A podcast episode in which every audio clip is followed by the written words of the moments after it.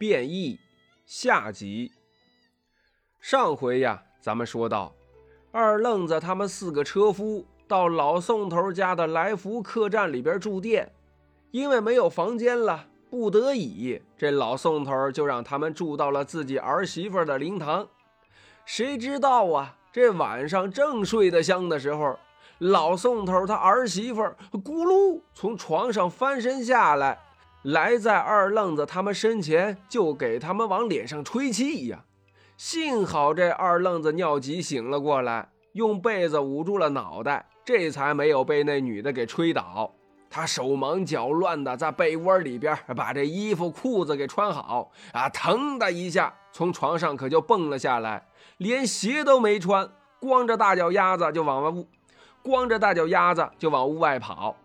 而老宋头他儿媳妇也是紧追不舍。上集呀，咱们就讲到这里。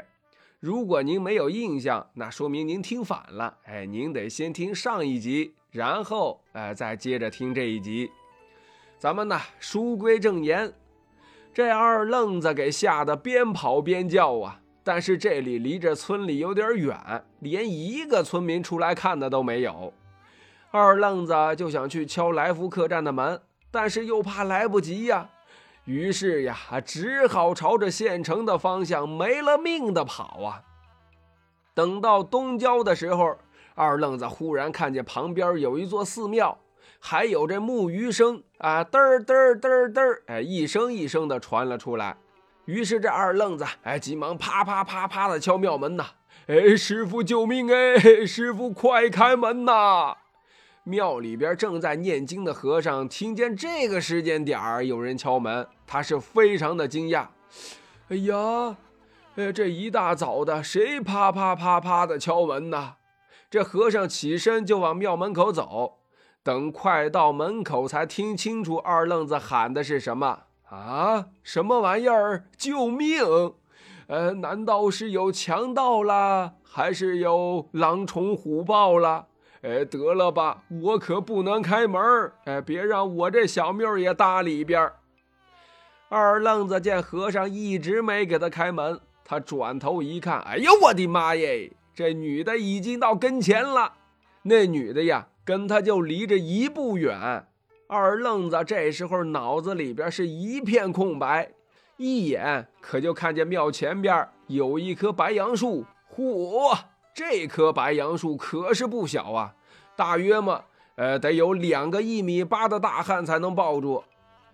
二愣子就忽然想起，哎，他在金德哥哥讲三国里边听到过，哎，曹操围着树躲马超。于是呀，这二愣子学着曹操也围着树跑。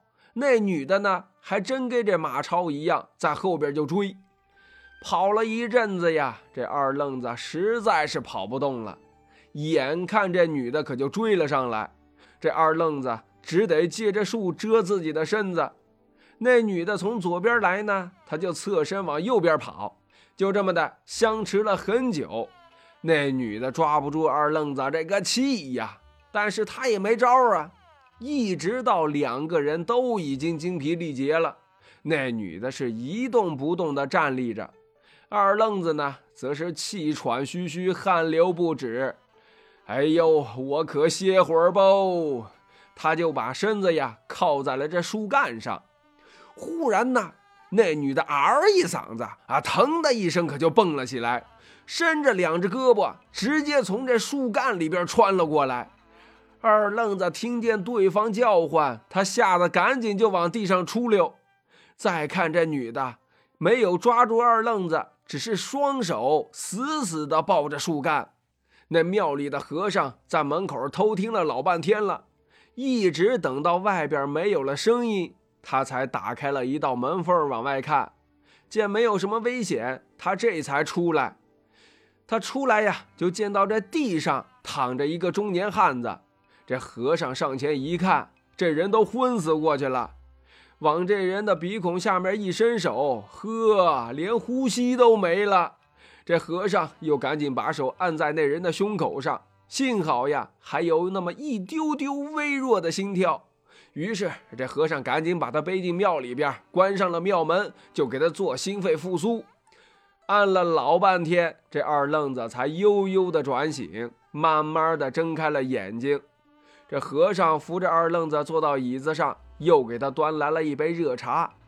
这二愣子喝完了热茶，又过了一会儿，这才反过劲儿来。这和尚就问他呀：“呃，施主啊，您这是怎么了呀？”二愣子一叹气：“哎，师傅呀。”我跟您说，您可别不信呐。呃，他是这么、这么、这么、这么一回事儿。这二愣子呢，就把他们怎么在来福客栈住店，怎么看见老板他儿媳妇吹气，他怎么逃跑，原原本本的跟这和尚讲述了一遍。等他讲完这一切，就听见外边大公鸡都开始打鸣了，庙里的晨钟也当当当当的响了起来。这天呢，已经蒙蒙发亮。等到天光大亮的时候，那和尚打开庙门出来观看，果然，哎，这树上有个女的，吓得他呀，赶紧让人去报告县官。这三通鼓响，县太爷升堂问话，一听，嗯，怎么着？啊，怎么还有人命官司呢？哎，这可是天大的事儿。赶紧，三班衙役跟老爷我去现场勘察勘察。就这么的，县太爷亲自带着仵作和三班衙役，立即来到庙前查看。这时候已经围了一圈老百姓了。大家一见县太爷来了，也马上给县太爷闪开一条路。这县太爷跟着仵作进去一看，这树上还真有个女的，两条胳膊穿过树干，紧紧地抱在一起。这也看不见脸呐，于是这县太爷就让人把这女的从树干里边给拔出来，衙役们赶紧上来就往外拔呀！哎呦呵，这还真不好拔，就跟那钉子钉在了木头里一样，五六个壮汉都不能让他移动分毫啊！这县太爷再仔细一看，就发现呢，他那左右手的四根手指头就跟那两把钢钩一样。硬生生地插入了树干，整个第一指节都没入树干了，这哪能拔得出来呀？这县太爷让人先把他的手给拔出来，又增加了几个人，这才合力把他从树干里边给拽了出来。再看这棵树，两个大窟窿，外加八个小窟窿，哎，比这现在的电钻都来劲呢。这县太爷又把二愣子喊到跟前，让二愣子详详细细地讲述了一遍经过。听完了二愣子的话，这县太爷心想：哼，不管怎么样吧，我也不能听你的一面之词。这天下间哪有什么妖魔鬼怪呀？说不定，嘿嘿，就是你小子想贪图他们的钱财，或者本来你们就有什么过节。你自己杀人抢钱，然后嫁祸给死人，哼！想到这里，县太爷一摆手，把一位衙役叫到跟前，在他耳朵边上，哎，嘀嘀咕咕交代了一通，让他带人来到来福客栈打听情况。而这会儿，老宋头跟他儿子正因为儿媳妇的尸体不见了，四个客人死了仨，还有一个失踪了，在那儿发愁呢。这衙役来到现场，见到了灵堂和二愣子的鞋，又检查了一下每个人的随身行李和钱袋子，见没有丢东西，他们三个人身上呢也没有伤痕，也没有中毒的迹象，这他才把二愣子的话原原本本的告诉了老宋头和他儿子。这老宋头他们俩便跟着衙役去把儿媳妇的尸体给抬了回去下葬了，而幸存的二愣子。扑通一声，可就跪在了县太爷的面前，流着眼泪说道：“啊，嘿嘿，青天大老爷，我们四个是一起出门的，哎，现在只剩下我一个人回去了，这事儿我怎么跟他们家人交代呀？我说了，他们也肯定不能信呐。嗯，也罢，既然这样，本官就给你开个证明，你拿给他们的家人吧。”还有他们的随身物品和尸首，你也帮忙给运回家去吧。